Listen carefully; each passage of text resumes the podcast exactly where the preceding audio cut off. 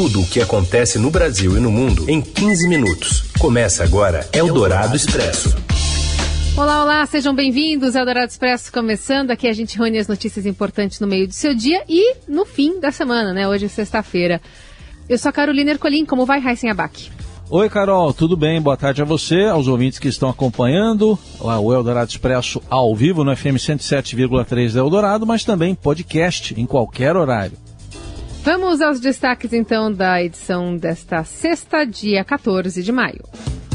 Renan Calheiros, relator da CPI da Covid, faz pedido ao STF para tentar evitar que o ex-ministro Eduardo Pazuello fique calado em depoimento. O governador do Distrito Federal, Ibanez Rocha, ganha 7 milhões de reais do orçamento secreto e envia para a região onde tem fazendas no Piauí. E ainda a suspensão da produção da Coronavac por falta de insumos e as novidades da convocação da seleção brasileira pelo técnico Tite. É o Dourado Expresso. Tudo o que acontece no Brasil e no mundo em 15 minutos.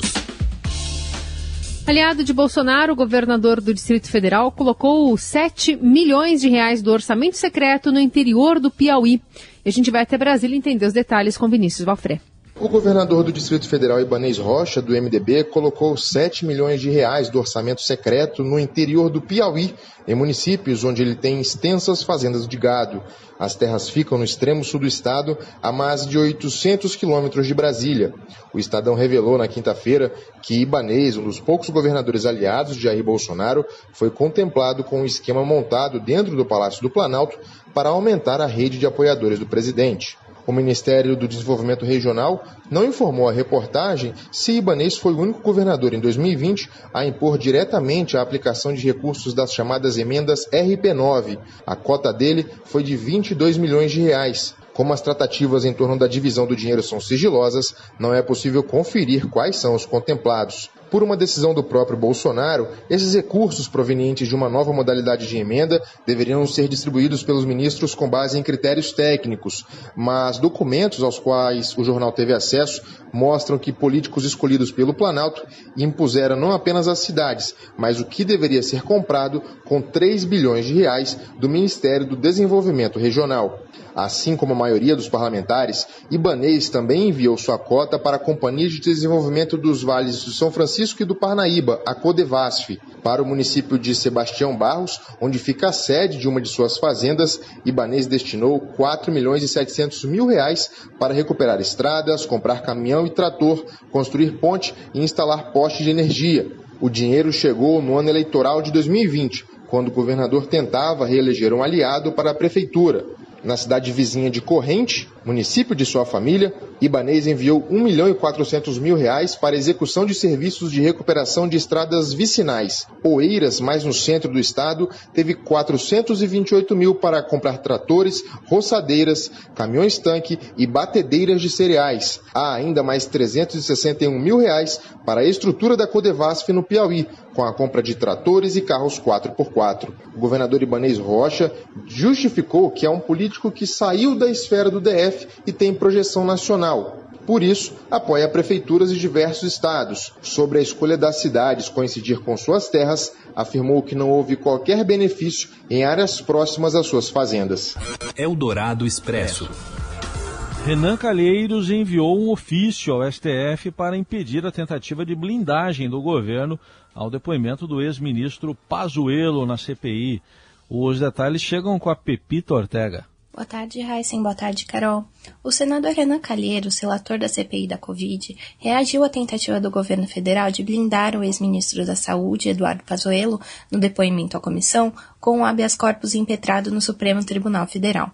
Em ofício enviado à corte nesta sexta, Renan afirmou que o general é peça fundamental na prestação de informações sobre o colapso no sistema de saúde e que a ausência de seu depoimento ou sua recusa em responder às perguntas dos parlamentares prejudicará sobremaneira os trabalhos da comissão. O parlamentar afirmou, abre aspas, negar-se a responder à CPI equivale a esconder do povo brasileiro informações cruciais para compreender o momento histórico, responsabilizar quem tenha cometido irregularidade e evitar que se repitam os erros que levaram à morte de quase meio milhão de brasileiros inocentes até agora. Fecha aspas. O documento foi encaminhado ao ministro Ricardo Lewandowski, relator de habeas corpus em que a Advocacia Geral da União busca garantir a Pazuello o direito ao silêncio e inclusive barrar qualquer possibilidade de prisão durante a fala do general aos senadores. O órgão alegou justo receio de prática de ato ilegal durante a oitiva de Pazuello à CPI, marcada para a próxima quarta-feira.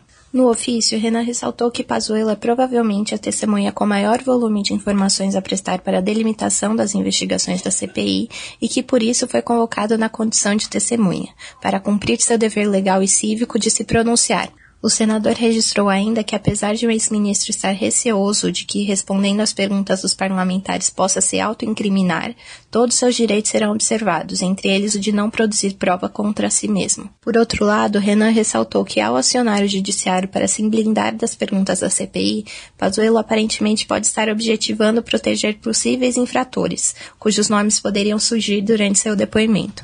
Eldorado Expresso.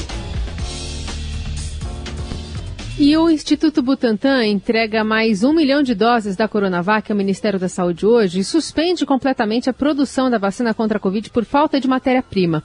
O Instituto aguarda a liberação do governo chinês né, de um lote com 10 mil litros do IFA, o equivalente a 18 milhões de doses, para retomar a produção, como afirma o governador de São Paulo, João Dória.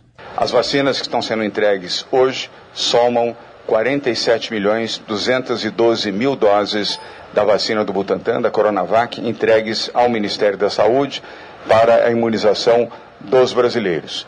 Com isso, completamos a primeira etapa do contrato de 46 milhões de doses da vacina e já iniciamos o atendimento da segunda etapa dos 54 milhões de doses da vacina comprometidos com o Ministério da Saúde. A má notícia nós não temos mais insumos, não temos mais IFAs para a produção de vacinas Coronavac.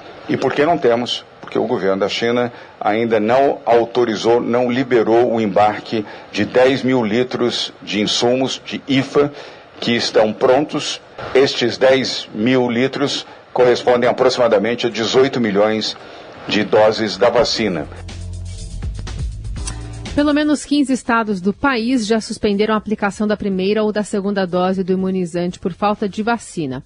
A Fiocruz também programou para hoje a entrega de mais de 4 milhões de doses da vacina ao Ministério da Saúde. Segundo a instituição, há insumos para produção somente até semana que vem. Com este lote, serão 34 milhões de vacinas disponibilizadas, o equivalente a mais de 40% dos imunizantes para a Covid disponíveis no país. A Fundação também anunciou a chegada na, da, na, da, de mais matéria-prima na próxima semana, a depender da China. Ainda sobre vacinas, o ministro da Saúde, Marcelo Queiroga, afirmou que assinará nesta sexta o contrato que prevê a aquisição de mais 100 milhões de doses da vacina da Pfizer. Desse montante, 30 milhões chegariam até o fim deste ano, somando-se a 100 milhões já previstas até setembro, no âmbito do primeiro contrato, ou seja, seriam 130 milhões de imunizantes da farmacêutica até acabar 2021. Sobre a Pfizer, ponto central da CPI da Covid em curso no Senado, o ministro evitou tecer comentários relativos à suposta omissão do governo brasileiro durante a gestão do general Eduardo Pazuello na saúde. Eldorado Expresso. Nova secretária do Ministério da Saúde tem posições que destoam do negacionismo do governo Bolsonaro. A gente vai até o Felipe Resque para contar para a gente mais informações. A médica infectologista Luana Araújo foi anunciada nesta semana para chefiar a Secretaria Extraordinária de Enfrentamento à Covid-19 no Brasil. A nova pasta do Ministério da Saúde foi criada recentemente para coordenar as ações de combate contra o coronavírus, já em meio à CPI da Covid no Senado e depois de o Brasil registrar mais de 425 mil mortes. Luana coleciona uma série de declarações ao longo da pandemia como cientista. O seu perfil é pró-vacinação, a favor de medidas de restrições e contra o chamado kit Covid, aquele conjunto de remédios sem eficácia cientificamente comprovada para combater o vírus. Ah, nesse período, ela coleciona algumas falas como, por exemplo, a hidroxicloroquina, a gente já sabia que não ia funcionar. Todos os estudos sérios mostram que não funcionou e ponto. Ou ainda, a ivermectina é fruto da arrogância do brasileiro. O brasileiro não investe em ciência, mas acha que tem a chave para resolver as coisas. Em março, a Luana concedeu, participou de uma live para um vereador de Adamantina, uma cidade do interior de São Paulo, que é a sua cidade de origem. Nessa conversa com o vereador, ela se demonstrou bastante favorável à vacinação em massa e disse que o Brasil só seria capaz de afrouxar, só deveria afrouxar as medidas restritivas após chegar a uma cobertura vacinal de 70% da população. Pelos cálculos da agora nova secretária, isso só deveria acontecer até o fim do ano. Eldorado Expresso. Autópsias minimamente invasivas estão ajudando a ciência a explicar a ação do vírus da Covid e a ter novas formas de combater a pandemia. Um trabalho coordenado pelo patologista Paulo Saldiva, professor da Faculdade de Medicina da USP, já permite novos tratamentos, por exemplo, para danos da doença ao coração e aos pulmões. As autópsias convencionais estão proibidas por causa do alto risco de contaminação. Por isso, a equipe de Saldiva utiliza uma técnica com tomografias e coleta de material com pinças, num trabalho que inclui análises em corpos de gestantes e crianças. Em entrevista à Rádio Eldorado, ele indicou alguns avanços obtidos com o apoio e a compreensão de familiares das vítimas. Para você estudar uma doença nova, é fundamental que você tenha amostra de tecidos humanos. E às vezes você não consegue fazer isso em vida. Né? Quando aparece uma nova doença, é, você tem que fazer ter amostras de tecido e isso pós-mortem. Então a gente achou que tinha que fazer, vencer esse desafio, mas as autópsias foram é, de pacientes COVID, com Covid-19, elas não foram é, autorizadas no Brasil é, porque não existe o nível de segurança necessário nas salas de autópsia. Então nós resolvemos fazer uma autópsia com proteção tanto para a equipe quanto é, em respeito às famílias, uma autópsia que não abrisse o corpo e simplesmente a gente utilizando métodos de imagem como tomografia e ultrassom, nós introduzíssemos com pinças de biópsia localizando os órgãos e procurando neles é, as regiões mais e menos afetadas. E as famílias também, ao saber desse novo procedimento, elas encaravam muito melhor. Então havia um espírito de como se fosse uma doação de órgão. É, não era uma doação de órgão, mas uma doação de conhecimento. Entre crianças e adolescentes, os exames apontaram que o coronavírus atinge menos os pulmões e mais o coração. Segundo Paulo Saldiva, a constatação já permite o uso de medicamentos adequados para evitar lesões cardíacas em pacientes abaixo dos 20 anos. O patologista também revelou que as crianças que perderam a vida para a Covid vêm de famílias que a desigualdade social expôs ao vírus.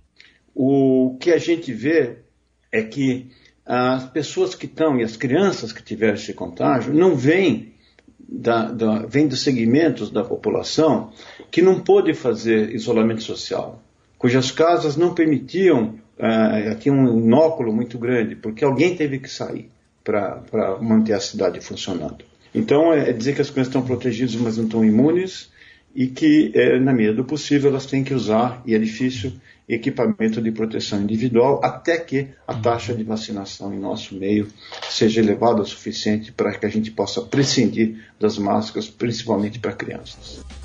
Desde o início da pandemia, o Brasil já registrou mais de 400 óbitos de bebês pela Covid-19. Trata-se de uma das maiores taxas do mundo. E a entrevista completa do professor Paulo Saldiva está disponível no site radioeldorado.com.br. Você ouve Eldorado Expresso. De volta com o Eldorado Expresso para falar sobre futebol sobre retornos e uma novidade. Quem traz tudo isso do Rio de Janeiro é o Márcio Dozan. Olá, Carol. Olá, Heisen. Olá a todos. O técnico Tite voltou a convocar a seleção brasileira após quase seis meses é, sem o grupo se reunir, né? Os últimos jogos da seleção haviam sido em novembro do ano passado e nesta sexta-feira o técnico Tite convocou os jogadores para a disputa dos dois próximos jogos das eliminatórias que vão acontecer é, no próximo mês. Chamou a atenção que na, nessa convocação ele anunciou o retorno do lateral direito Daniel Alves, que ficou é, um tempo afastado da seleção, lembrando que desde que ele voltou é, para o São Paulo ele vinha atuando no meio campo e agora com a chegada do técnico Hernan Crespo. Ele foi, voltou para a lateral direito e o Tite, que confia muito nele, foi o jogador que mais tempo é, ficou como capitão é, do técnico Tite, o Tite voltou a convocar o Daniel Alves. A lista completa tem poucas surpresas, o Tite manteve mais ou menos é, uma base, né, que inclui os goleiros Alisson do Liverpool, Ederson do Manchester City e o Everton do Palmeiras. Na lateral temos Daniel Alves do São Paulo, Danilo da Juventus, o Renan Lodge do Atlético de Madrid e o Alexandro é, da Juventus da Itália também. É, na zaga o Thiago Silva, Marquinhos do Paris Saint-Germain, Lucas Veríssimo e o Éder Militão do Real Madrid. No meio-campo, Casemiro do Real Madrid, Douglas Luiz do Aston Villa, tá ainda no meio-campo, Fred do Manchester United, o Fabinho do Liverpool, o Lucas Paquetá do Lyon e o Everton Ribeiro do Flamengo. No ataque, o Everton Cebolinha do Benfica, o Firmino do Liverpool, Gabriel Barbosa do Flamengo, Gabriel Jesus do Manchester City, o Neymar, claro, o Richarlison do Everton e o Vinícius Júnior do Real Madrid.